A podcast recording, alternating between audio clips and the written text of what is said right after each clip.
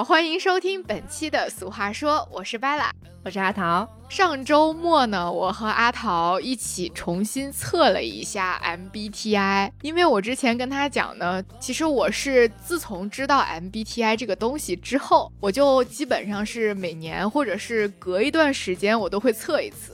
因为我觉得，就我很信这个，我觉得它可以反映我这段时间整个的人格，对性格，所以我基本上就是可能隔个半年一年的，我就会测一次。前段时间我记得它好像不是出了一个新的题库嘛，相当于是把之前那种二元分法的 MBTI 的测试，就是选是和否，改成了里克特量表的，应该是七级量表的这一种形式。作为一个老社科人呢，感觉这种测试方式比以前科学了很多。上周我俩聊起来这个，我才知道阿桃好像好久都没有测试过了。于是我俩就同时打开了那个链接，重新测了一遍 MBTI。在测之前呢，我还跟阿桃说：“我说，哎，我今天有个预感，我可能要变异了。”果然，两个人都变成了 E。对，因为我们俩在刚开始做第零期节目的时候，我俩都有聊过这个。大家也都知道，我俩是 I 人。对我当时是 INTJ 嘛，然后阿桃是最开始咱俩是一样，一模一样。你也是 INTJ，然后我应该是截止到上一次我测过三次，然后我第二次是 ENTJ，咱们最新一次测的时候是。E N F J 哦，E N F J 哦，我之前呢其实也是每年都测，每次测的呢大部分时候都是 I N T J。然后测到过一次 ISTJ，我回想了一下，我测出来那个的那一次呢，是因为那段时间，其实我跟你说嘛，就是我们一直在做各种各样的项目或者是工作，但是基本都落不了地，你知道吗？所以我那段时间就特别在意自己做的事情，以及关注就 focus 在眼下的成果。S 和 N 它分别代表的。就是 S 是实感，更倾向于通过关注现实世界的具体细节去认识世界。N 呢就是偏直觉，通过关注抽象的概念和未来的可能性去认识世界。所以我觉得我那段时间测出来 S 的话就很正常，因为我真的很在意投入产出比这件事情。但是 N 人是不在意这个的，他更在意就是我是否享受这个过程，以及我的感受是什么。那次应该测出来就是唯一一次测出来 S，但是永久不变的一定是 I。直到就是上周，我俩一起重新测了一下，发现都变异了。这，哎，有没有一种可能就是？我们在这个过程中形成了一种莫名其妙的默契感，就是我们都在为对方为爱作义，然后译着译着就真了。对，所以当时咱俩不是还反思了一下，为什么俩人都变异了？我觉得我最大的一个感受就是做播客真的会让我更爱表达，然后更外放了一些。其实我上周在跟你说的时候，播客它是一种载体，一种形式。但是我在跟你说很多我之前可能不愿意跟别人表达，或者是一些相对负向的东西的时候，说出来了之后就说破无毒嘛，就会觉得这种有点暗黑、有点黑暗的小情绪，可能跟你说出来了之后，我觉得好像也就那样吧。况且你能给到我一些觉得让我放下心理负担的。反应特别懂，我觉得当你说出来的时候，你就已经迈过了这个坎儿。发现好多东西表达出来也挺好的，就越来越爱表达，更正向和乐观。所以我在测之前，我就跟你讲，我觉得我这一次 可能要变异。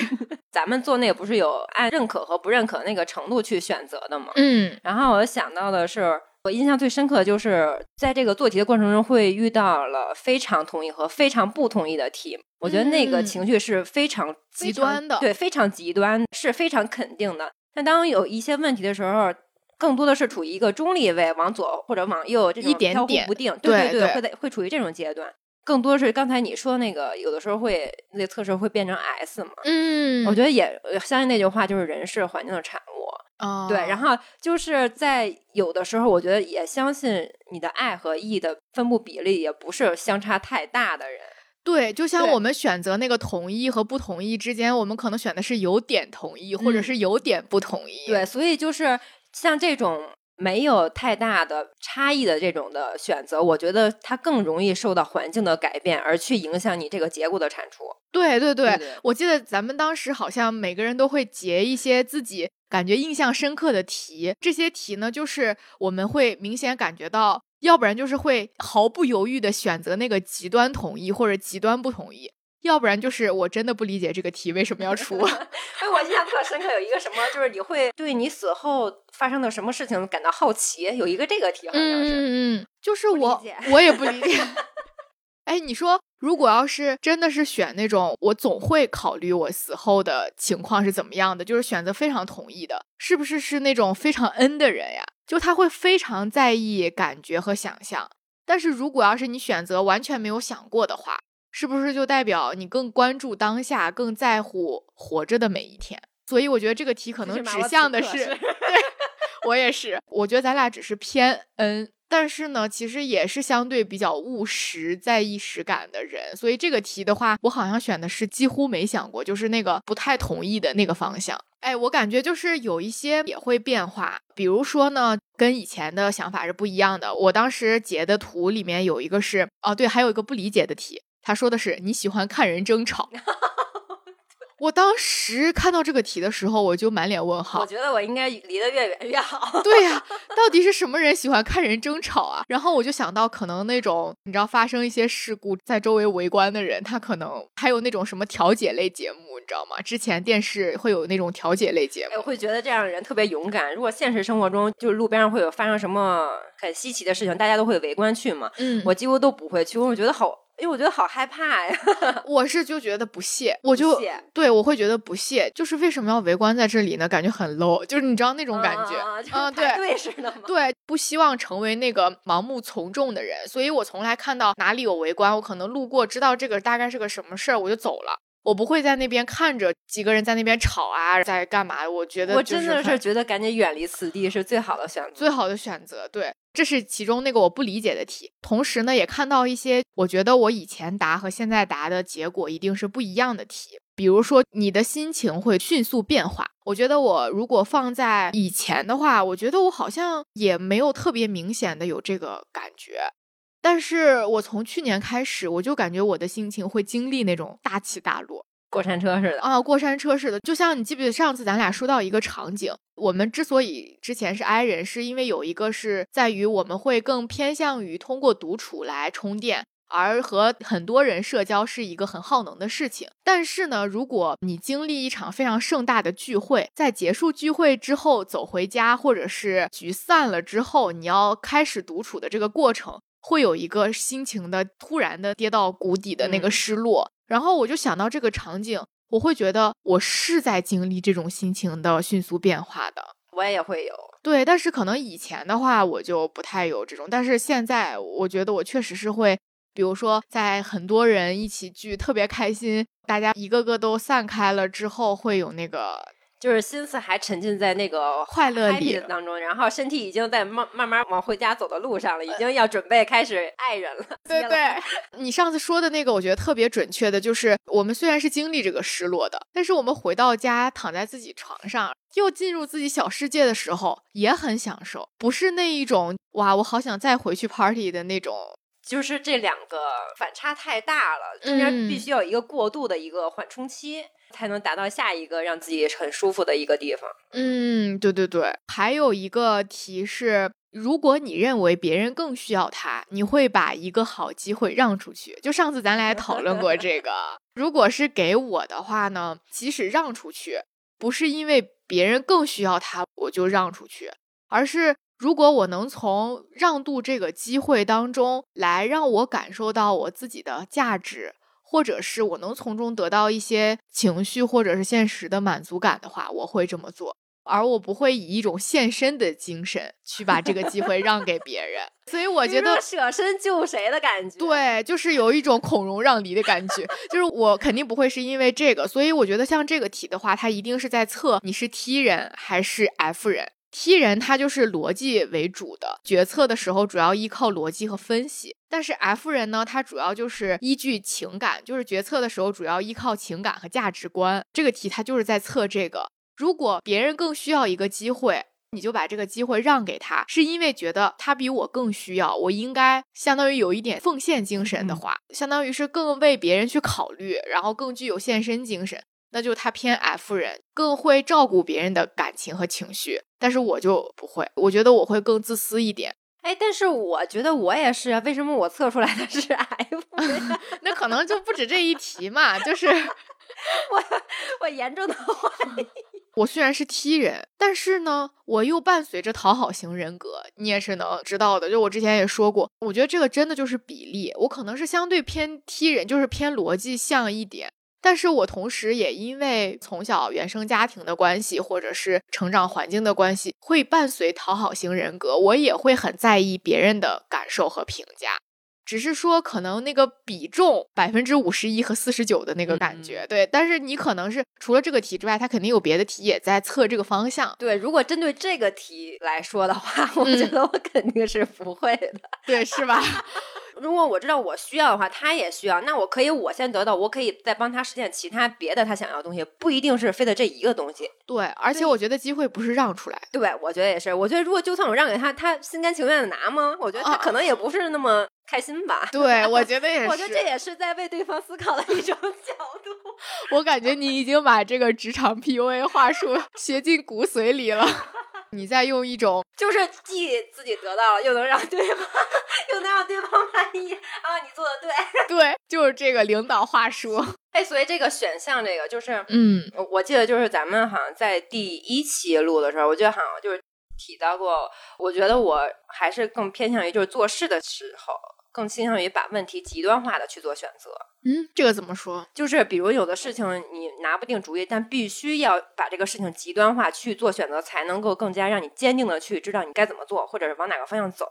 不要在中间有徘徊的这种情绪，或者是我稍微想怎样，或者是稍微不想怎样，没有中间这个过渡的选择。其实只是把这个选项两边极端化的去，就是把问题极端化去做选择吧。比如说你在纠结一个事情的时候。你就会相当于把两种结果极端化，你可能会想，我更能接受没有哪个的结果。对，我觉得这样的话，其实这也是对于做事情上吧，因为我觉得做事情上必须要把那个事情必须要具象化的、具象极端化的去做选择，才能够会让自己更加坚定的去做。因为在做事情的话，在过程中会遇到很多小问题或者小坎坷，很容易被坎坷所打败。如果在中间一直徘徊犹豫的过程中，其实更容易让自己怀疑当初做决定的那个自己。对，因为你做任何一个选择都必然有得有失。如果你一直在权衡，然后一直在纠结，就会放大那个不必要的损失。就比如说这个东西，它其实阉割掉或者抛弃掉，它也还好。但是如果你太过关注你损失或者是失去什么的话，你反而更难寸步难行，没办法再往前走那一步，去得到你更想要的那个东西。确实，你开始推荐我做这个，这个叫升级版是吗？就更新版 啊，对对对，我觉得这还挺，因为那个选项真的还挺多的，所以我我觉得就是这也能够感受到，就是人是一个相对复杂的生物。对，就是当我们自己在做题，想要更深入了解自己的时候，都没有办法去准确。或者是肯定的选择适合自己的那一个选项，对，都是因为更多的其实更多是在中立位的左右徘徊的选项里边，很少我特别同意，我特别不同意，很少，对，很少。我觉得其中 那一共它是九十多道题嘛，我觉得我极端化的选择不超过十道，对，真的还挺少。所以这也能够感受到，在选择极端项的时候，我觉得那个情况就是那个情绪也特别起伏，因为我觉得那个。特别难的，我肯定不同意，我肯定同意。就是这个这种题很少，对，是是是。我觉得一定程度上是这种极端的选择决定了我们是哪四个字母。对，因为好多题其实不管我们选有点同意还是有点不同意，甚至我还有几道题会选那个就是最中立的那个小圆圈，因为我实在不觉得我赞成或者不赞成，我都可以。我觉得这种题对于我来说可能就是个废题，或者说对于这个测试来说就是个废题，因为他在问你这个问题之后，发现哦，它不产生偏向，那它就不影响最终的结果。所以我觉得很多时候决定我们五十一、四十九的那个偏向的部分，都来自于我们选择百分之百同意和百分之一百不同意的那个部分。我俩其实这次整个测下来，其实最大的变化是 I 和 E 的变化，就像我们最开始提的。其实，在测之前呢，前两天我在小某书上也刷到了一个帖子，关于对于 I 人和 E 人的理解。因为其实我看现在好多的大家来看说，哎，你这个人是 I 人还是 E 人，都是很简单的通过内向和外向来去评论和区分 I 人和 E 人。我不知道你之前有没有看过一个视频。把一堆 I 人关进 KTV，记录他们的交流反应状态，你能明显感觉到不会各自纷纷玩手机吧？就是怎么说呢？从进门的那一刻就尬住了，你懂吗？我觉得，尤其是像这些视频，就更加深了我们对于 I 人和 E 人那个刻板印象，就是觉得 I 人就是内向的、不爱说话的、社恐的，然后 E 人呢就是社牛的、外向的、没有边界感的，对。但是我一直是觉得，就是 I 和 E 的理解不是这么容易区分的。然后在这个帖子里面呢，他其实也说，就是其实，在 MBTI 人格类型的这个理论当中，E 和 I 就是 extroversion 和 introversion，它其实不是外向和内向的意思。extroversion 类型就是 E 人这个类型的人是在与外部世界的互动时会感到精力充沛，他们的注意力自然会被吸引到与外界的互动。Introversion 就是 I 人，他们是在思考内心世界的概念和想法时会感到精力充沛，他们的注意力自然会被吸引到内心的活动过程当中。I 人和 E 人的区别就在于人们和外界世界交换处理信息过程中的倾向性。而不是简简单单的是不是爱说话，或者是害不害羞这么简单的事情。比如说，这个艺人呢，他会关注外部世界，通过和人的交往中去获得能量，然后迅速采取行动，通过谈话进行交流，向外表达想法，先行动再思考，随时采取主动的交流的方式，然后兴趣爱好也相对广泛。I 人呢，他们因为更关注自己的内心世界，反思一些概念啊、想法啊、经验和记忆。给自己获得能量，花时间去反思，并且更喜欢通过书面进行交流，包括看书呀，然后包括写日记啊这种。因为他们向内处理想法、行动，所以呢，他们更倾向于先三思而后行，算是一个比较明显的区别吧。他在这个帖子里面他说，尤其要特别指出的是，I 人也有可能是善于沟通的，是能主动表达的，还有可能是。能在公众的目光下表现自如的人群，他们获取能量的倾向性并不影响正常沟通和公共场合的表现的能力，所以就不要简单的打上这个 E 人和 I 人的这个标签。大家不是之前一直都说我是 E 人嘛，就是尤其是在和我不熟的时候，但是我说我一直坚信自己是 I 人，就是因为我相信这个。我虽然可以在外人面前话很多，表达很自如，或者说甚至能在公开场合去发言等等这些，不觉得怯场，它不代表我就不挨，只是我是觉得独处的时候是我最自在和获得能量的这种场域，所以这种说法让我特别自洽的一直坚信自己是个 I 人，直到这一次测出来 变成了 E 人。我特别理解，我觉得我也，咱俩还是挺像的。我觉得更多的还是愿意。或者是更能够在自己跟自己相处的过程中获得更多的能量，也可以去跟外边的朋友去链接，然后去有一些能量的交换嘛，这么这么说吧。然后，但是我觉得可能在放电，也可能在充电。充电，但是我觉得更多的电量还是来自于自我与自我的相处的过程中。哎，对，而且我觉得其实 I 人伴随的就是像他说的，有一种过度反思，你知道吗？就是为什么我们会觉得和人相处久了会觉得是在耗电耗能？就是我们会在自己待着的时候去回想刚才的表现，然后觉得 天呐，这个话我为什么要讲？我不应该说什么什么什么的，就很内耗，你知道吗？想起来都会尬的脚趾抠地那种。你知道，你说到那个，突然想到就网上网上总会刷到一些。中医周围一些相关的知识啊，就是他就会说，身弱之人就是其实更爱跟自己相处。为啥呢？因为就是你刚才说的，他会过度的思考一些东西，他就会消耗一些精气神儿，真的会这样。然后我觉得就是像很多外向的人，他真的很难身弱，他很难就是累呀或者是什么这种状况出现。我觉得这个很难出现在外向的人身上，更多的还是出现在内向人。对，所以我们很明显的有感觉就是。外向的人总是精力充沛的，是一直在那个电量满格。对，而且就是我刚才之所以说外向的人，他有一个刻板印象，就是大家觉得他没有边界感。其实一方面，我觉得也是他们缺少一些反思，你知道吗？即使他做了很出格的行为，或者是说了很侵犯别人的话，他没感觉他自己侵犯了或者怎么样的。特别羡慕他们的一点就是绝不反思自己，任何的错误都来自别人，这样其实挺好的。不然我觉得很多时候就是很内耗。有点想的太多了，有可能你确实是想到点儿上了，就你确实这个对别人造成伤害了。但是我觉得这个也是一种反噬，就把自己也给搞的，就是心理压力挺大的。就你在说话之前都会想想，哎，我这么讲合不合适？其实有时候说出来也就说出来了。就真特同意，就是我觉得宁愿被别人骂边界感差，也不能自己内耗自己，因为我觉得边界感差的话，最起码就是你之前不是说吗？就边界感怎么样？那你对方那个人会给你反应。对对。就是如果你边界感如果要是不是那么强的话，就是如果行就行，不行就不行呗。对，而且可能直截了当。但如果要是内耗，你直接伤害的是自己，我觉得这是一个，我觉得挺没必要的。而且其实我觉得他们更多的是，就即使比如说他做了一些没有边界感的行为，被对方指出来了，对于我们来讲，我们可能就会想说，哎呀，对方说的这个话更让自己觉得难堪了。但是如果要是你不想很多的话。指出来就指出来呗，我下次注意就是了。如果一旦这么想的话，这件事情就变得非常的容易。我觉得也是这方面上面想法，我有很大的转变，也可能是这就是我从 I 变 E 的一个。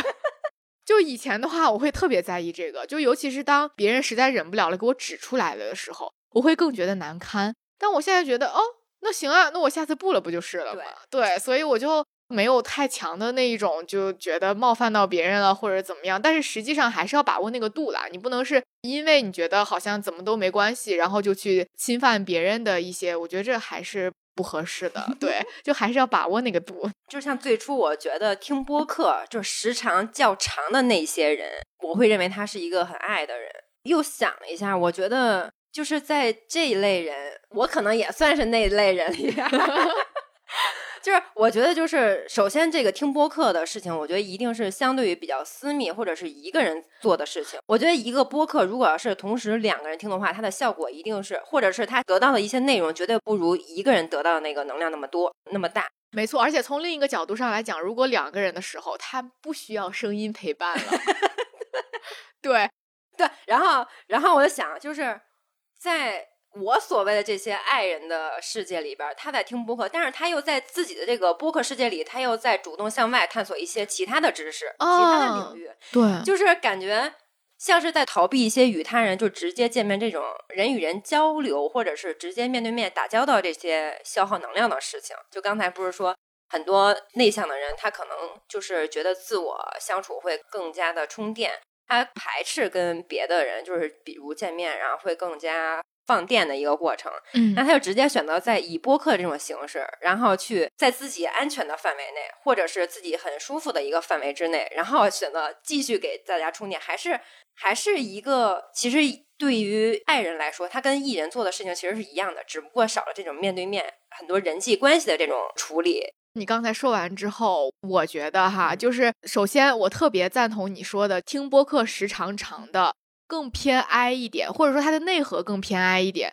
但是我之所以赞同这个，就是因为比如说听播客特别多的人，就时长特别长的人，他是 I 人和 E 人，他都是有这个获取知识能量的这个需求的。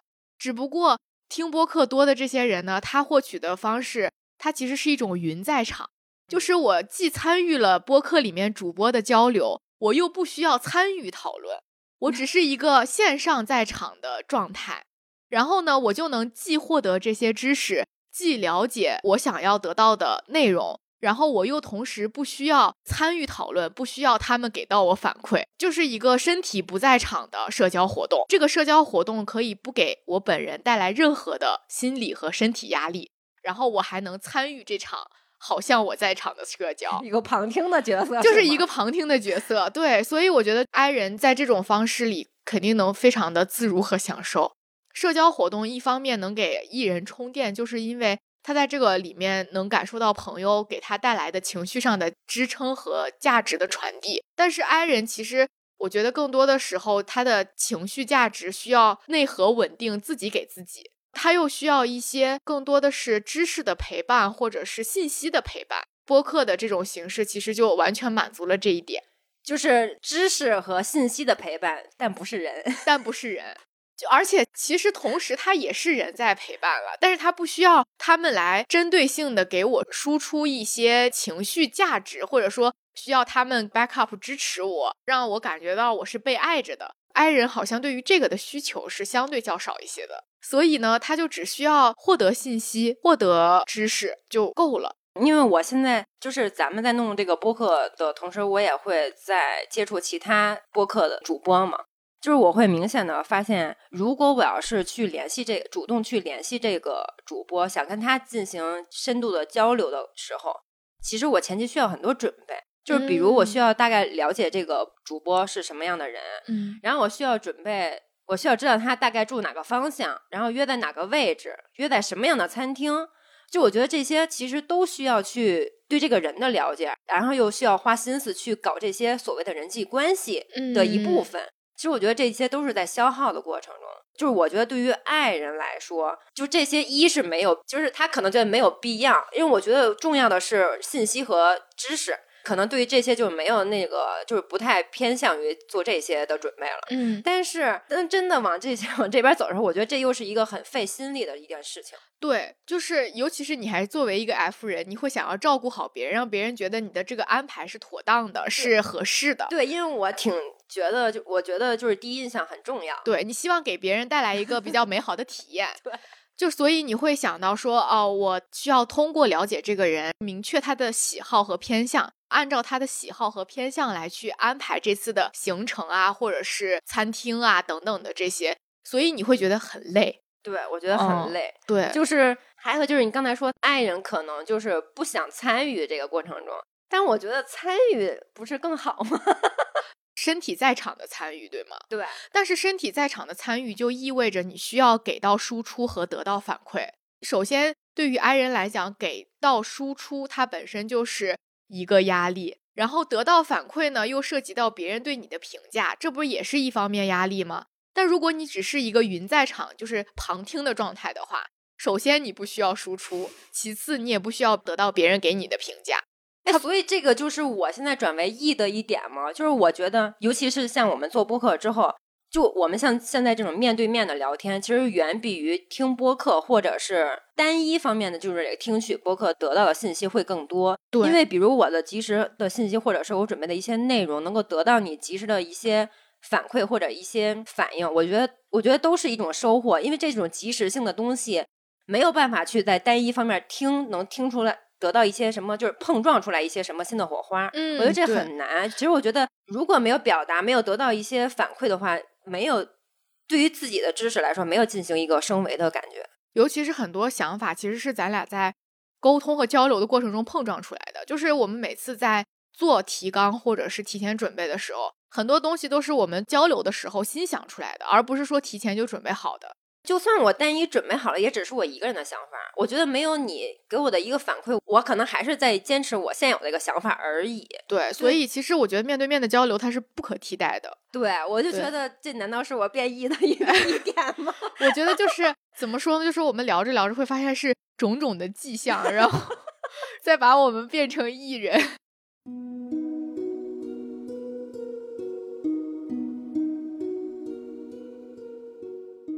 就像刚才我们其实聊到说，我们最近一段时间其实是非常明显的从 I 变到 E 嘛。但是由此回想，我觉得这其实不是一个偶然或者意外的事情。我觉得我从小到大性格其实是一直有在变化的，跟我经历的阶段及我所处的环境都很有关系。我现在印象特别深的呢，就是我在小时候是一个特别 E 的人，就是特别外向的人，对于任何的事情都感兴趣，都特别好奇，不管是家里朋友还是身边发生的事儿。我都特别想知道为什么，就总会去掺和进去问。小学的时候吧，总是各种事情，我都觉得自己像个小大人一样想要参与。我记得我妈还有我舅舅他们就总会说，大人的事儿小孩少管。他们就总会觉得我啥都好奇，这事儿不对，不应该。然后他们就会跟我讲，就说这家有我一半儿。对对，就是参与感极强，你知道吗？他们给我的感觉就是，就我的家里的人会让我感觉。女孩子要更加淑女、更加稳重、更加恬静一些。我从那个阶段开始，我就会有意识的想让自己少说话、少表达，不要太张罗了，你知道吗？就那段时间，慢慢的我会有这样一个变化。包括其实我之前是特别热衷于当各种班干部的，你懂吗？就小学的时候就是各种班长啊，然后包括初中也是会去竞选班长啊、班委啊，就是去做这种很出风头的事情。到后面经历了，就我跟你说这个转变，就是我会觉得。当时给我的规训是女孩子就要安静，就要稳重。我印象中就是初中到高中，我经历了这个转变，所以我在这个阶段呢，慢慢的就是话也变少了，然后也更内向一些。然后高中的时候完全不参与什么班干部的竞选呀这些，因为我觉得好像对我来说。没有那么大的吸引力了，然后我还是希望安安静静的，就是干好自己的事情的那种感觉。我觉得就是受到了环境和家庭、家长的这种规训带给我的很长一段时间，我觉得让他这个惯性一直延续下去，相对来说会挨一些。但是我一直觉得我的内核可能相对偏 E，会相对外向一些，所以我一直相对来说都是那个比较能表达的人。即使中间受到这个规训，我会尽量少说话，然后尽量安静一些。但是我其实和我比较近的关系的朋友，我还是贼能讲话，你知道吗？就是 我能感觉对，还是会好像有很多话要说的感觉。所以我就不是那种特别社恐的那种 I 人，还是很能表达，尤其是在很熟的人的面前。我不是跟你说，跟阶段和环境也有关系吗？后来，其实根据我自己的兴趣，其实我大学一直有在广播台，然后一直有在新闻中心读研，又去读了传播学。工作呢，又做了新闻传播领域，就做了媒体。我会因为我的工作关系，然后接触到很多的人，以及我工作的日常就是要输出、要表达、要与人沟通。所以我觉得，就是我也不可能真的成为一个完全 I 的人，因为我的工作不是说我每天可以独自去。完成一件事情，刚才你不是还跟我讲说，其实你的工作需要的是独自的、安静的。我觉得就是我的工作环境、工作属性，然后会让我必须要相对来说 E 一些，即使这个是很 fake 的，但是我也需要就是表现出来我是很外向、很善与人沟通的。但是相反的，因为你不是做财务相关的工作，然后刚才其实你也跟我说到了，你不能太表现出来太外向，就会有点割裂。就尽量少说，我觉得也别给自己惹麻烦。为什么会惹麻烦呢？会觉得，因为我觉得我特别怕其他部门给你提要求，就是因为如果你变得很外向、很好说话的话，其实有很多东西不好拒绝。哦，就是我觉得尽量减少这些，我觉得就是该怎么样就怎么样。其实，在工作当中是最好的状态，非常冷面是吗？对，我觉得这样就是，我觉得对大家都是一种保护。我感觉刚才你说的有一个地方还挺，就让我一下就觉得特别明确，就是因为你做财务这个类型的工作，如果你要是特别爱表达或者是外向的话，会让别人觉得你不专业，啥都说出去了，对，嘴不牢靠的感觉。对，那你工作和生活里面会觉得就是这个转换割裂感会很强吗？所以我觉得就是生活特别重要，就是接触朋友特别重要。我觉得这样才能让人有一个平衡哦。因为我觉得如果极端的在一个地方太久的话，容易陷进去，身心不平衡。嗯，那你觉得你的工作有塑造你的性格吗？哎，其实这样，就是你刚才不是说从小那个有一个变化嘛？其实我从小可能就是你所谓那种安静的那种的小孩儿。啊，对，就是因为我觉得我有点那个炫耀那种感觉了，就是我觉得我小时候 突如其来的炫耀，就我觉得小时候好像也不需要怎么努力，我就能得到我想要得到的。我之前我是在前些年，我可能也会这么说，就是我好像不需要太努力，我就能得到我想要得到的。是因为什么？我现在才明白，是因为我之前我不知道我到底要什么，所以给到我的东西我都觉得是很好的。就是因为我觉得，因为我小时候长得还挺白白净净，就是你现在也挺白白净净，又很又很安静那种，就特别讨人喜欢，尤其是长辈。嗯，然后我就觉得，我可能知道我长得好看，而且我觉得就是有某些方面的好，会得到一些我觉得挺好的东西。我一直潜意识里会有这种印象，然后等我到了后来，我慢慢知道我可能想要什么的时候，我才发现。我太内向了，就是我觉得我需要改变，因为当我想要得到什么，不可能是我坐着别人就能就伸手就能得到的啊。我懂了，所以我需要主动向外去探索了，我需要去跟周围的人去打交道呀，或者是什么，我开始在往外走了，已经有这个转变。可能你目标感特别强了之后，不是说给什么我要什么，而是我想要什么，我需要自己去争取。对，当我需要去争取的时候，我才发现，就是外向的人真的很难，是吧？哎，有没有什么具体的时候你会觉得力不从心啊？太久不磨刀，它有点长锈，你知道吗？就是发现需要和人沟通这项技能的时候，你没办法用的游刃有余，你知道，就这种是特别难受，因为如果要是。本来就有具备这种特性的时候，需要的时候立马就能派得上用场，而且能够表现的很好。我觉得这个就是我想中的那种啊，好优秀的人。哎，那你说的这个是不是其实有点像那种，比如说长期在职场当中，他是从事这种，比如说销售，比如说商务相关的这些，他会接触很多的人。它相对会圆滑和油滑一些。对，我觉得所有的东西，包括知识，我觉得都是在重复中得到提升的。对对，熟能生巧。对，毕竟他们那个堆的量 足够多。对对 对，见的人足够多，怎么着也得滑溜溜的。对，我觉得就是我有这个体会的感觉是，之前在做一些项目的相关的工作的时候，我在和别人打交道的时候，会发现话术原来那么的重要。就是其实你表达的意思也是和那种说软话的人表达的意思是一样的，但是你表达出来就略显生硬和青涩，让别人觉得你可能专业度没有那么的够。但是如果你要是语气过于强硬，就是硬去凸显你的专业度的话，做成任何的事情不是专门靠专业的，还是要靠人与人之间那个链接和人情去完成很多的合作，对对，达成很多的合作。所以我就觉得。有时候在用到你需要用到一些人情和话术的时候，发现自己捉襟见肘。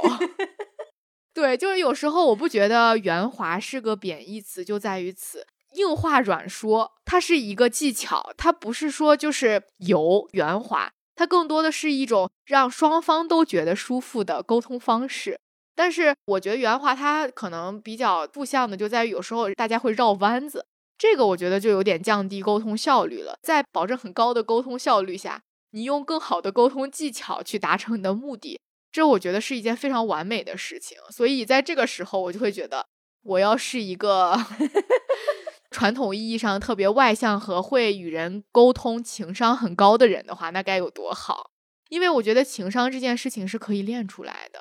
靠你长期浸润在那个人情社会的关系当中的时候，应该就是可以练出来一些高情商的表达和为人处事之道吧。但前提别忘了，真诚最重要啊！对对对，真诚最重要。对，尤其就是我们这个阶段，其实接触的人其实都大多数会比我们大的人。对，其实我觉得在他们眼里，我们就是一个小年轻嘛。对，或者说我们那些小九九，对于他们来说就一眼看透。对，人家就是明明白白的。其实我觉得就没有必要搞那些东西。就是在他们眼里，就是我觉得宁愿做那个笨拙的人，也不当那个特别刻意的圆滑的那个人。对对，会会会会给人家一个特别好的印象。对，所以我现在就是觉得和人社交更轻松了的一点，就在于我不怕展露出来我不成熟、不周全的那一方面。就以前尽可能的是想装作大人的模样，懂 吗？就是会希望，因为想凸显专业度嘛，会想让对方觉得我是一个就是想法或者什么非常成熟的人，非常周全的人。因此呢，其实给尤其是在工作场域里面，会给自己的工作造成一些心理压力。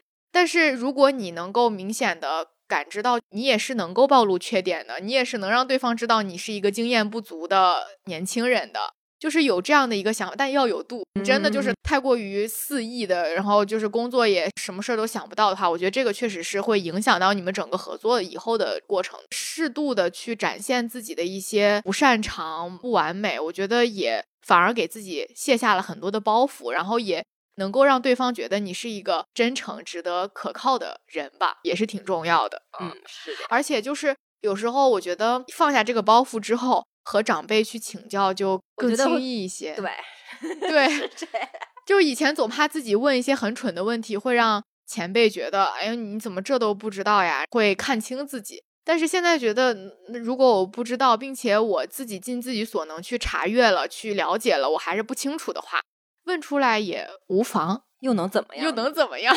卸掉了很多自己心里的那个包袱吧。现在的感觉就是，对你说完那，我想起来就是之前去那个演讲俱乐部嘛，我之前不是一个算是。比较 I 的人嘛，嗯，然后其实，在换了一个场所之后，又会特别羡慕人家比较外向那些人，因为他们真的在那个俱乐部里边，人其实充斥着各个行业、各个岗位的人，比我工作之后的几年认识的新的人都要多的那种，就是人的类型会非常丰富，非常丰富，然后会有很多就是讲师，很多职场教练，我是近些年才听说过这个词。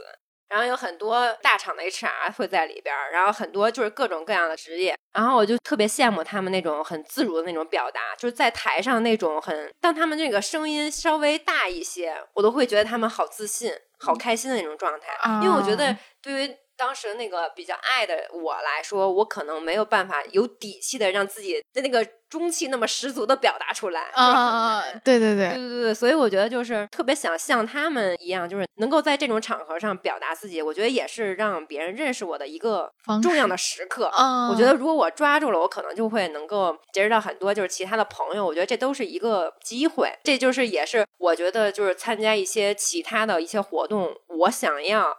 通过这个活动，我想要就是成长或者是努力的一个方向，就是我想要获取一些其他的，怎么说有点太功利了，就是认识一些其他不同领域的对的朋友。社交带给我们的可能更多的是了解那个差异、差距，有时候也是。其实我在之前没有感觉到表达的重要性原来那么强。甚至你知道，我之前在听黄执中，嗯嗯，黄执中他其实是有表达课的，他的对对，他是有表达课的。我原来就觉得表达课这个东西，它的价值和需求点到底在哪里呢？因为我们平时只需要把自己的诉求说清楚，去表达清楚，然后把这件事情沟通成就可以。但是以前一直不觉得沟通技巧、表达技巧有那么的重要，我甚至觉得学这些东西。不希望表达的背后有这么多理论支撑，你知道吗？就觉得好复杂呀，把话说清楚就好了呀。但是我后来觉得这种表达课，甚至你知道，我当时会觉得表达课它意味着就是你要文绉绉的，说任何的东西都要字斟句酌的。我觉得这个丧失了表达的那一种原生态的美感。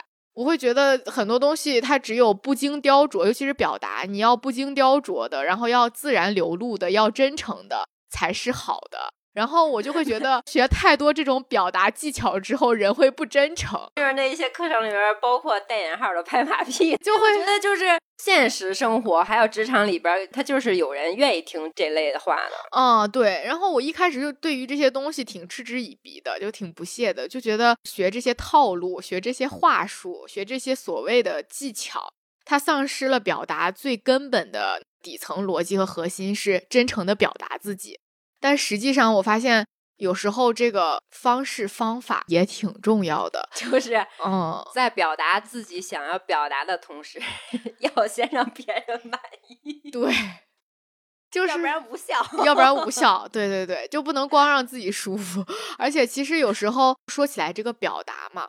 我觉得，不管是就咱俩刚才其实说的，更多的是表达在职场当中它的重要性，就是你在沟通和促成合作方面，它是有提升效率啊，在职场中表现更好的一些渠道。但是，我觉得其实，在表达的这个大的范围里面，情感表达以及爱意的表达是很重要的另一方面。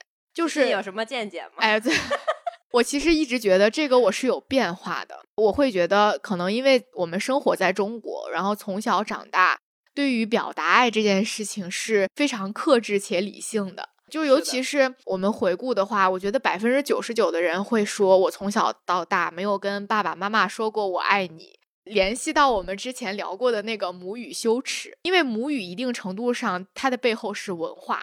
中国人其实表达我爱你是非常重的一个情感。平常不会跟你的朋友或者是爸爸妈妈说“妈妈我爱你”，除非是那个过节日，就是母亲节啊或者什么的时候，我们写卡片、写祝福语的时候会写“妈妈，你是我生命中很重要的人，妈妈我爱你”之类的这种话。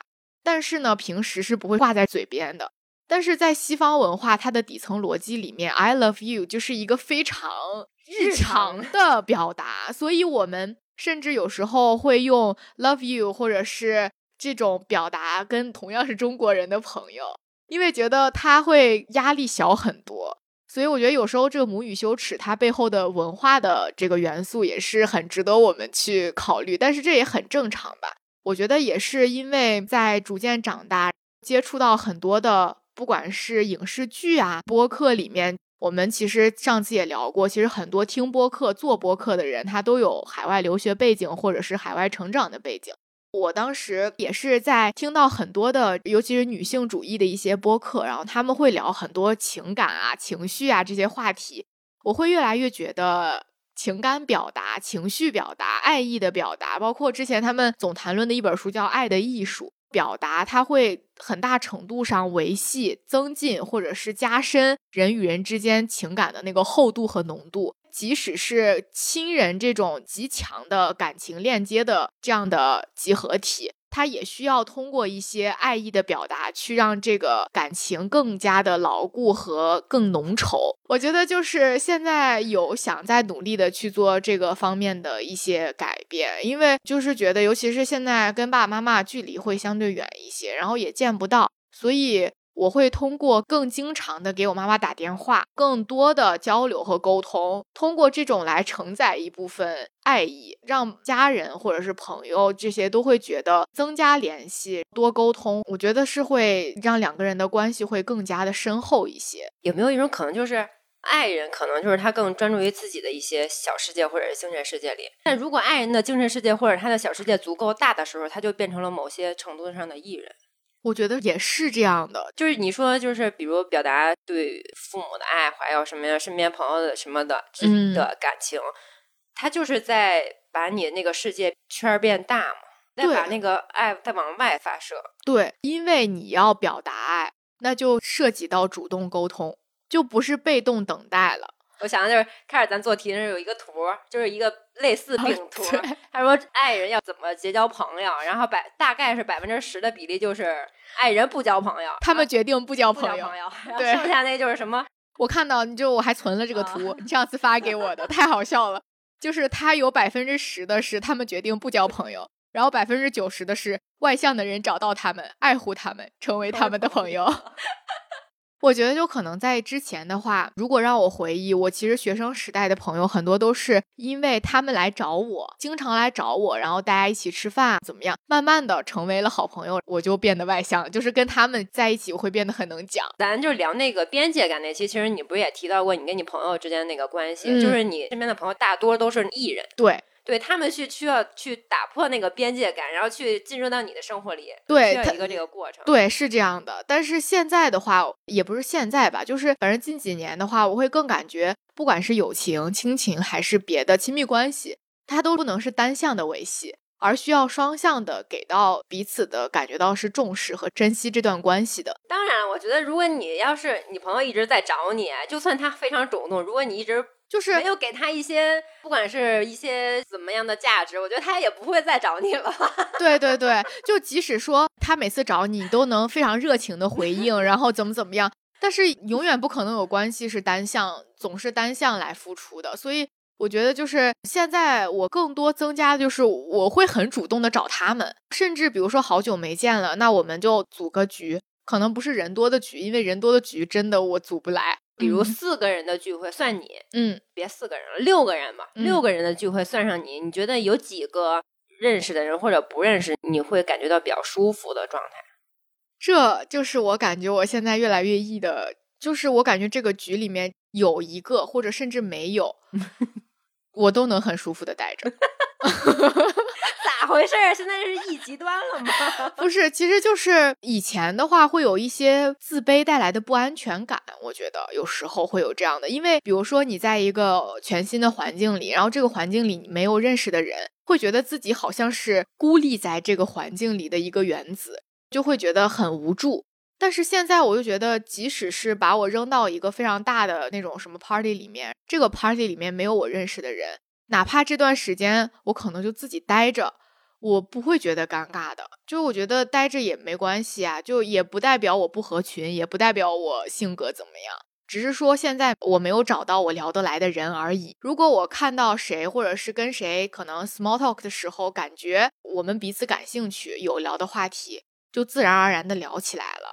但是如果这个聚会或者是什么的里面，他有我的朋友，那就更放松了呀，就可以通过这个朋友链接到其他的人了，省掉很多的从零开始建立关系的那个步骤。但是我倒是不恐惧从零开始建立关系，包括像咱俩不就是从零开始建立的关系吗？但我也觉得，就是如果没有这个主动迈出一步的话，就没有这些日后觉得很美好的关系。所以我可能是尝到甜头了。我觉得是这样，我也是，我从不畏惧跟陌生人交流。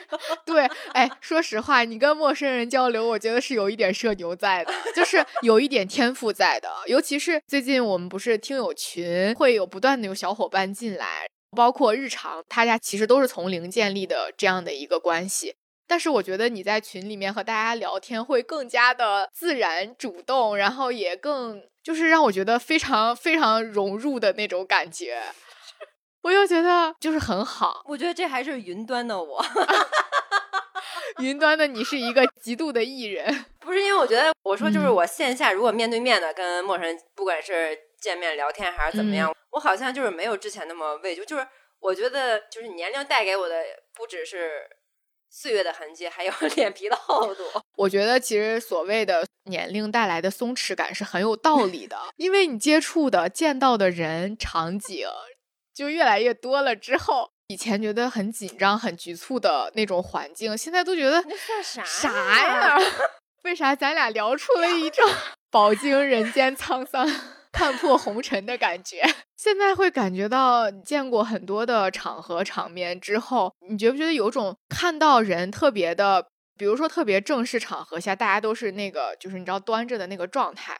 也能把他们解构到他们平常应该是个什么样的人的那种，不会无缘无故，或者是不会像以前特别青涩的时候，会看到一个厉害的人，觉得哇大佬他好厉害，就一下把他放在云端的感觉。现在都会觉得他是厉害的，但他也是普通人。就尤其我这一阵儿，我尤其的明显的感受得到，就是。就是那句话，就是世界就是一个草台班子搭建，太准确了。公司或者是任何你觉得很高高在上，或者是闪耀发着光的那些人，其实大家都不过如此。只不过就是某些家庭的背景会带给他一些光环，光环。对，确实这这是实际存在的。但是我觉得也不过如此。就像就之前我不是给你推荐那电视剧叫《装腔启示录》。就是那里边就是有一个律师，他有一个带他新入职的一个领导，然后他就是特别敢往前冲的那种人，然后他带领他那个手下，就是说要做这个 case，他们两个人都没有接触过那类案件，然后那他那个那个底下那个人就说，他说姐你会吗？他说我正在会，哎，我就想起来前段时间我闺蜜给我分享的，她老板。他的老板呢，现在属于是销售整个管国际销售大区的这样一个总负责人，但他之前可是技术出身，他根本没有什么这些的经验。他好像还问过他老板，就说：“您之前就懂这些东西吗？”陶老板说：“学啊。”我觉得厉害的人不在于说他本身都会什么，而是在于他的学习能力极强，他可以从零开始，短时间内学到别人学不到的程度的那个领悟力。足以让他成为别人的领导，是的。嗯，我觉得后来居上的这些，往往都是有极强领悟力的人，他们就配当领导。所以我觉得你刚才说的那个就是很准确。好多东西外表看起来光鲜亮丽，非常的完备，非常的高端，但实际上它的背后都是一个一个的非常。怎么说呢？都在缝缝补补。其实就像我们做媒体行业的来讲，然后你看到的再高端、再完美的，甚至是国际化的这个活动啊、论坛啊之类的，它背后都有无数个缝缝补补、修修补补以及 Plan B、Plan C、Plan D 的东西 在。它没有那么光鲜的呈现出来的东西，任何都是就像我之前说的那个戈夫曼对于个人就自我呈现。其实活动的这种呈现也是这样，它分前台后台，就把这些东西解构掉之后，好像它就没有原来的那个滤镜和光环了。然后还原它本真的样子之后，我们仍然能觉得他们做到这样非常的厉害，非常的不容易，以及他们有他们完全过人之处，但是又不会盲目的把他们置于神坛，然后去把他们神化。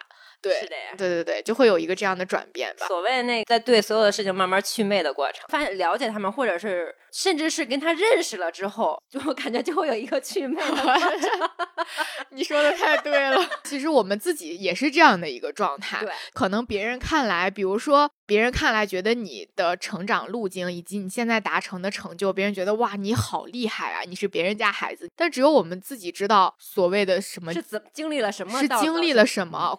真的就是看事情也是别看表面，对，包括比如我们看到一些坏的、劣迹斑斑的一些人嘛，他肯定也有他的优势，对。但是就是看你想要从这个哪一面得到一些能够充电的一些东西。对对对，我觉得也是这样子，就是反正不神话，但同时也不盲目的去贬低别人，或者是觉得别人的任何非常厉害成就都觉得。哎，就那样吧。我觉得这个想法也是不健康的。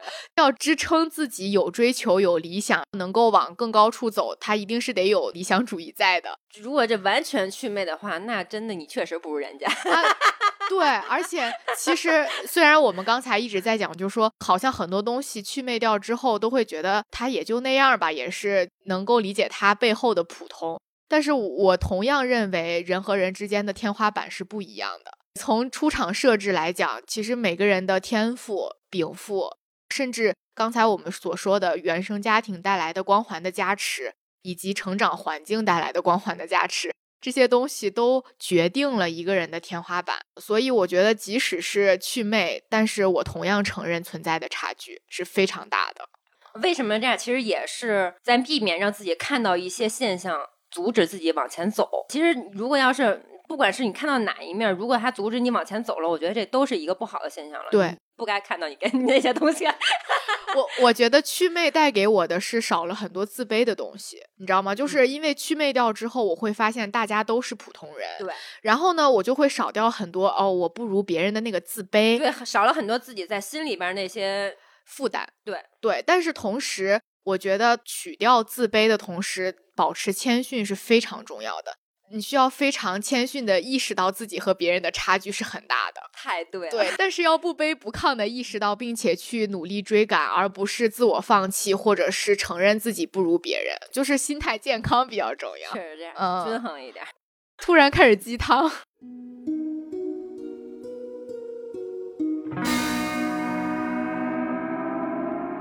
哎，也可以接最后那一个话题了，就是社会会更偏爱外向的人。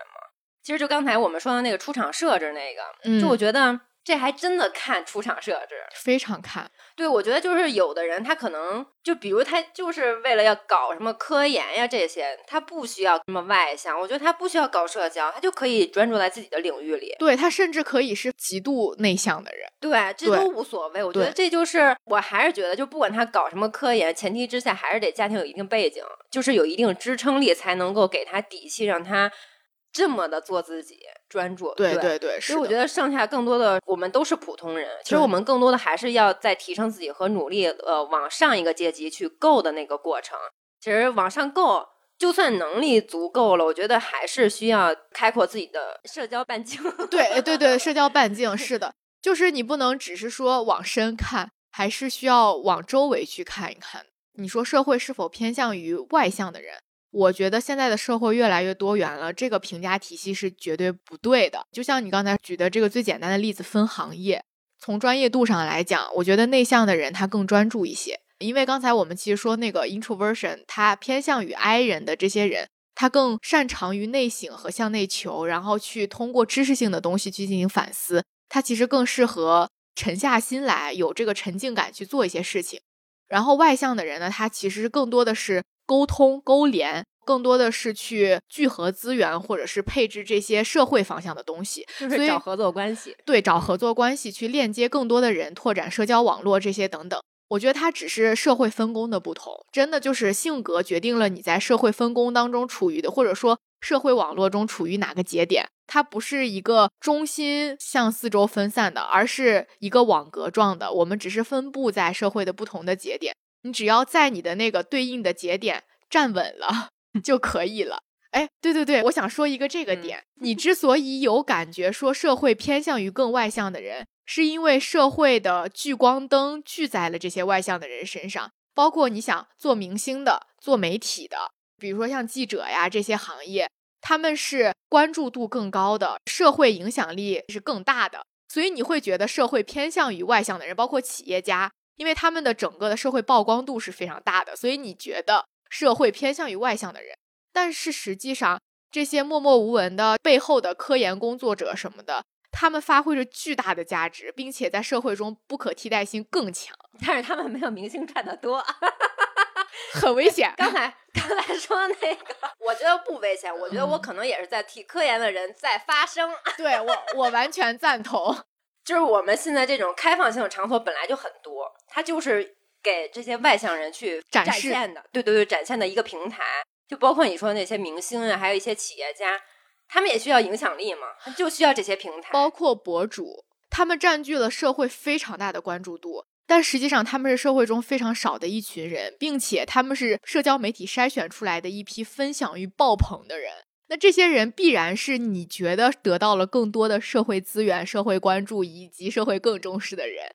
但是我并不觉得社会当中的很多岗位，它不一定是吸引别人注意的，但是它的不可替代性更强。所以我不觉得这个是衡量人是否受到社会青睐的一个标准。我觉得可能还有一个原因是什么？因为我觉得，毕竟做科研的人是少数人，他不是所有人都能去做科研。但是像这些比较开放性的一个平台，只要你有闪光点，你就可以被关注到，你就有机会去发光发热，有机会去得到你的第一桶金吧，就这么说吧。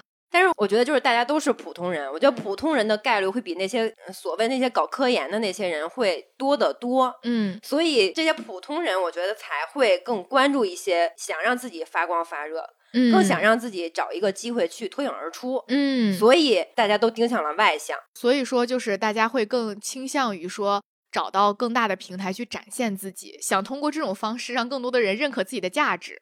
毕竟它来快，对，功利社会带给我们的一些想要找捷径、想要图快求成、想要被看到的那种诉求和欲望吧。所以我觉得，就是也不要被这种裹挟到，就是有自己的一个步调和找到适合自己性格做的事儿就可以了。你不必要说我假外向，或者是强行让自己融入什么，去得到一些自己所谓想得到的资源。可能这些整个过程，咱不好说你能不能得到你最后想要得到的，因为很多东西强求来的，它一定。不适配，就像接口它不适配，它是接触会不良的一样。如果你强行通过扭曲自己，让自己去适配一个你想要的那个位置，真的有点像灰姑娘的水晶鞋。哎，这个跟那个假性外向者是不是有点那个？我觉得有点那个意思，可能就是为了。要展现或者怎么样来扮演这一个角色，对。但是我觉得长期来讲，就暂不说他是不是能达到你所要的，不管是职业还是生活当中的你所要的那个样子，但是人是绝对不会快乐的。所以我觉得就是可能在自己的，我同样赞成改变，就是你可以，比如说你想变成一个外向一些的人，然后你去探索自己的外向的边界在哪里，变得更加的比以前会更加外向一些，你能从中得到一些。意想不到的新的领域的快乐，我觉得这个是可以的。但如果你强行像你说的假性外向，长期维持这一种自己并不舒服的状态的话，人是不可能持续的。要不然就是长期你假装外向之后，慢慢的就是那个叫什么 “fake it until make it” 那个状态；要不然你就是难受着，然后最终回归自己原本的状态。就是如果你能真的是 “fake it until make it” 的话，那就说明你有这个潜质。还有就是为什么有这个话题？我突然想，就是比如现在很多过年的时候，或者是大家庭聚会的时候，会要求小孩去表演节目嘛？救命！对，我就是从因为我看现现在这些小辈儿嘛，我就能够明显的感受到，他们能够自信的在家长的面前展现自己的才艺，能够得到很多人的这个夸奖、掌声，会有一个这种。正向反馈，所谓的正向反馈，嗯，我觉得就是从小的时候就有一个根深在这个观念里，就是勇于表现、勇于展现，或者这种外向才能够得到一褒奖，才能得到一些奖励，是这种正向的反馈。我觉得这是从小的时候就已经有了的观念。但我有个问题，就是你觉得他们真的享受这些褒奖吗？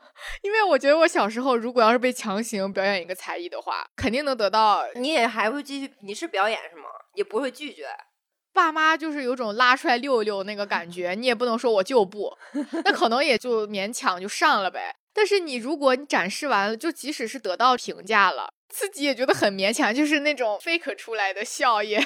那你这个是几岁的时候？因为我观察是，呃，可能稍微有点小，就是他们，我觉得他们很开心。啊，对对对，是我经历过那个。不懂什么，就是觉得家长在夸他，在给他奖励，然后可能会有个什么小礼物什么的。我觉得这些。对于他们这个年纪来说，都是一个正向的哦。对我经历过这个阶段，我觉得就是在小的时候四五岁那会儿，就是画画啊什么。外向的人可能还更愿意表现自己。对，因为那会儿的时候就没有什么，就根本心智不成熟，就觉得别人夸我就开心。然后我展示了，别人说哇你画的真好，然后就总想给别人画，你知道就那种。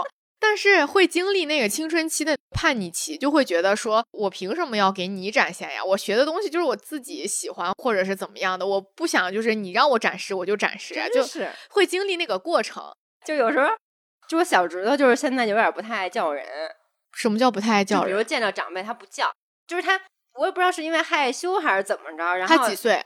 嗯，快五岁了，四岁多。嗯，然后那个。比如我妈他们就说怎么不叫人怎么着的，然后我小时候就是不叫，然后我私下跟我小时候干得好，你这姑姑当的，你想让我叫就叫，我觉得我小时候这点特别好，我就夸他。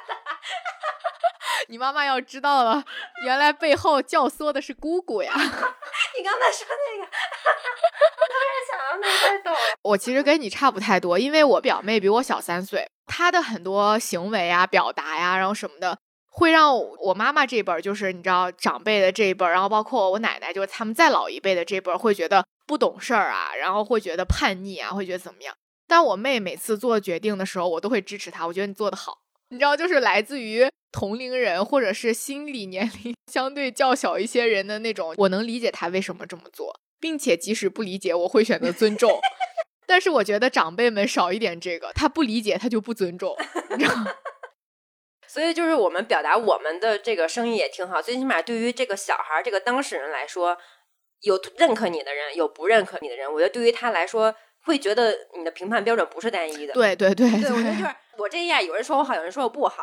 对，并不是我这样就是错的。而且我总觉得就是 会和长辈唱反调，我到现在都会这样，就觉得这样才是年轻的，你知道吗？如果我什么都赞成长辈那一套的话，我就觉得我老了。还有就是又要说跑了。比如有的时候我妈说我穿的衣服不好看，嗯，我说您说不好看就对，就是为了让他们觉得不好看买的。对，您要都说好看，我有点怀疑我自己那个眼光。对，而且我觉得得驯化他们的一些想法。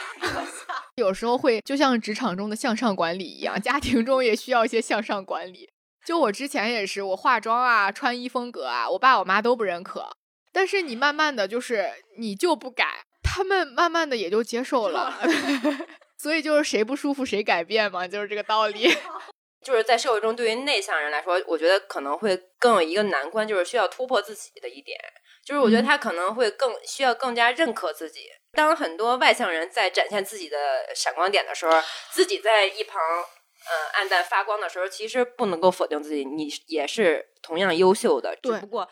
我们走的路径不一样而已。嗯，对对对，就是很多时候，我觉得内向的人会显得有点自卑，就是因为在很多那个表达的场合，他属于沉默的那一方。包括其实，在团队合作中也是这样子。有些人爱邀功或者是爱表达，那可能领导能看到他的几率会大一些。但是呢，不代表那个不邀功的人他付出的努力就少。所以我觉得现在就是展现自己是一方面，但是同样。作为那个 I 人的部分，也一定要承认自己的价值所在。同时，我觉得，因为我认识到这一点，包括我自己以前可能也会是这样的话，我会觉得，比如说在某个工作当中，我会发现某个同事其实他做了很多的努力，但是在最终汇报和总结的时候，可能他没有被看到的时候，因为有时候团队的人会比较多，那我觉得我可能会在我的立场，或者是我能够帮他展现一点的。地方我会提到说，哎，哪个哪个部分是谁做的？他其实挺用心的这一部分。因为我现在也属于一个就小透明的角色，我会只是在我的职能范围内，尽量的去让别人的相对沉默的同事也能够让更多的人看到他的存在。因为我也会这样，尤其是在看到很多优秀的人，就是自带光环的那样的人的时候，我会自己感觉自己相当于又暗了一度，就自己把自己搞得更加暗淡无光了的那个感觉。但实际上，现在的话，我会感觉到就是呈现自己的方式不一样。内向的人就是比外向的人需要多一步认可和对，需要在内心认可自己的价值。我觉得外向人可能 不太需要这种，不太需要，他们需要浇灭一点那个。所以这个就是内向人和外向人的组合搭配是最好的。哎，其实这个也是一定程度上的异性相吸，I 人会吸引到很多的 E 人作为朋友，然后同样 E 人因为 E 人的情绪势能高。他会很自然的吸引到，就像萤火虫一样，很自然的把这些 I 人吸引到他的身边，因为他们能够通过这个高能量带给艺人一些价值和那个，还是回归到那个那个图嘛，嗯，就是我觉得对于爱人来说就是很好理解了，对吧？但是对于 艺人来说，可能每个艺人电量都很足，嗯，但是艺人可能不需要你这个艺人的电量，你就想一群艺人在一起，那该有多聒噪啊！没人听，全都在输出，就是感觉大家都在说，没有人在倾听的那个角色。你说的对，那个场面我都有点难以想象。而且其实我发现，嗯，就是我周围的艺人朋友，他们艺的点不一样。我不知道你有没有发现，就是艺人他也不是一直艺着的，他可能在某些方面他会比较艺，但是在某些场合里他也会回归 I 的状态。他都是分场合的，I 人也不可能永远 I，然后艺人也不是说永远就高能量，他们也需要一些。安静和独处的时间，感觉有这样的属性的人，就是既爱又 E 的这种属性，我觉得是高配。对，但是我觉得每个人高配，高质量人类，高质量人类。但我觉得每个人都是这样一个混合体啦。就像我们在答题的时候会发现，很多都是模棱两可的选择。我觉得就没有百分之百的艺人。我觉得我们很多就是对于爱人的一些呃所谓的那些小偏见，我觉得更多的是。在他需要他说话的时候，他没有说。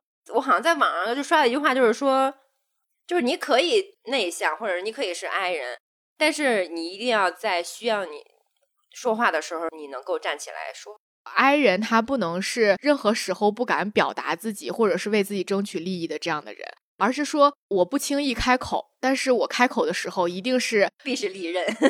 我就有点想到，就是之前就是说 INTJ 紫色小老头。他们的 I 不是社恐的 I，，而是我懒得搭理你的爱，就是我觉得没必要的这种爱。这个时候，我觉得我没必要站出来，没必要抢这个风头，没必要邀这个功，我可以选择沉默。这个特征更像是老爱人，老爱人是什么？我觉得年轻的爱人可能不会有这么这种情绪在，我觉得更多的是不敢，或者是一些其他的因素，胆怯，不屑，对，是胆怯，对对。但是我觉得 INTJ 小老头嘛，就为什么说他是紫色小老头呢？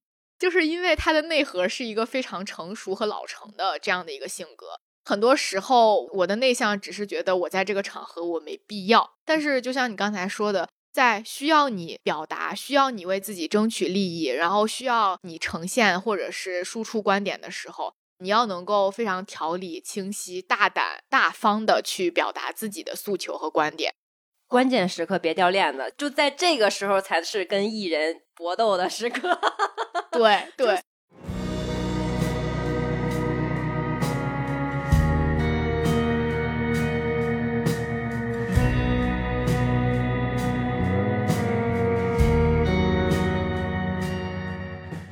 我觉得咱俩都是那种复杂和割裂的人格，就是我们既保留 I 人的那一种内在的东西和他们的观点，但同时我们又有很多很 E 的没办法输出。谁让咱爱过也 E 过呢？对，所以就都懂，感觉自己好像都理解，又好像又都沾点边儿啊。对，反正人呢就是一个复杂的生物。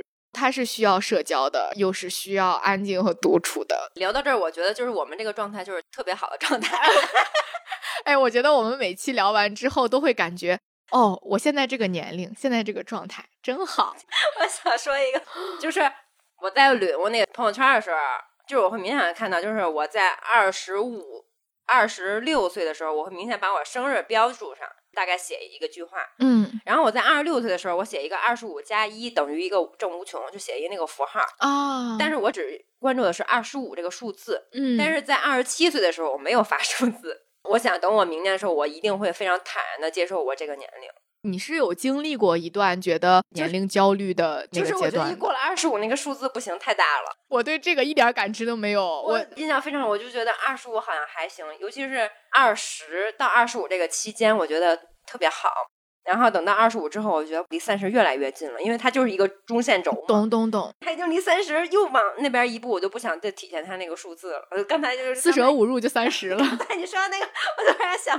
在年龄增长伴随着见识增长的这个不可逆的过程，让我觉得我一点都不想回到你所谓的黄金的二十到二十五岁，有冲劲，但同时迷茫，但同时又胆怯的一个年纪。虽然说那个年龄是非常美好的。但是我不愿意回去，甚至我现在就往回想，我不觉得上学的时候好。哦，我也，我也不，我依然会回忆那个美好的时光，但我不想再回去一遍。就是现在回想起来，包括我不是跟你说，我前段时间回了趟学校嘛，走在校园里面，我都依旧感觉这个青春。遇到很多的在校的大学生，进入那个学校的场域里面，会觉得真美好呀，真青春啊。但是如果让我真的年纪倒退，回到大学时光，回到校园那个岁月，做回学生，我不愿意。我也不愿意。对我还挺享 受年龄不可逆带来的岁月的积淀的这种不可逆的。我觉得就像之前我应该也提过，就是思文他就说他享受他三十加的状态，他觉得是以前一步步积累出来的，他不愿意回到那个年轻的时候。我觉得我也是这样子，而且其实回看的时候。我们总也算是一种自我安慰式的，实际上也是这样的。就是我觉得每一个经历都不是白经历的，一定有收获，一定有收获的。咱俩虽然没有单独去聊一期松弛感，但是其实前段时间我们从小宇宙的首页啊，然后包括自己关注的主播，很多人在聊松弛感这个词儿。我觉得没有必要单独去聊一期，是因为我们每一期其实都在渗透这个词儿，不管是内容消费还是产品消费，其他方面的变化，我觉得都一点点其实都在渗透松弛感这个词儿。而且我们其实并没有说我们现在已经做到了，我觉得还是在探索的路上，而这个过程，我觉得就是坑得踩。路得走，是的，我觉得该走的弯路一定要走的。对，就是这个感觉，就是感觉就没有那种对比或者一个强烈的冲击，没有办法去往上走。我们俩这一期复盘性格呢，是因为我们觉得对于我俩来讲，这是一个非常就像一百八十度大转变的一个改变，但是聊下来又觉得好像它是一个循序渐进的过程，它又有迹可循。所以呢，我们也希望通过这一期节目，让很多的所谓的 I 人、艺人朋友们了解到自己。其实，并不是那个社会刻板印象中的 I 人和 E 人的样子，更了解人的复杂性，然后更多的去理解自己，更多的去爱自己，也爱周围的人，不管是亲人、朋友还是亲密关系，从中去汲取能量，也给到别人更多的能量。那其实最终呢，还是达到一个让自己舒服的生活状态和自洽的心理状态是最重要的。没错。那我们这期的节目就到这里啦。如果大家有什么关于这个 MBTI 啊，或者是 I 人 E 人的一些我们没有聊到的心得体会，也欢迎在评论区给我们留言，我们会回复。好的，拜拜，这期就到这里啦，拜拜。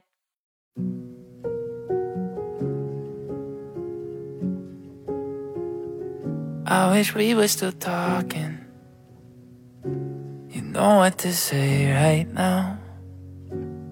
tell me it's nothing. Mm. Always the one to calm me down. Lately I've been sorry for me. Cause I don't feel so good on my own. Will I ever be? Cause I don't wanna be like this. You think if it's just me, myself, nobody else, I know a little more about me haven't spent a single night out of my mind. Somehow I'm a. Who would have thought I would be stuck 20 something knowing nothing but me and myself? I hate that it's just me and myself.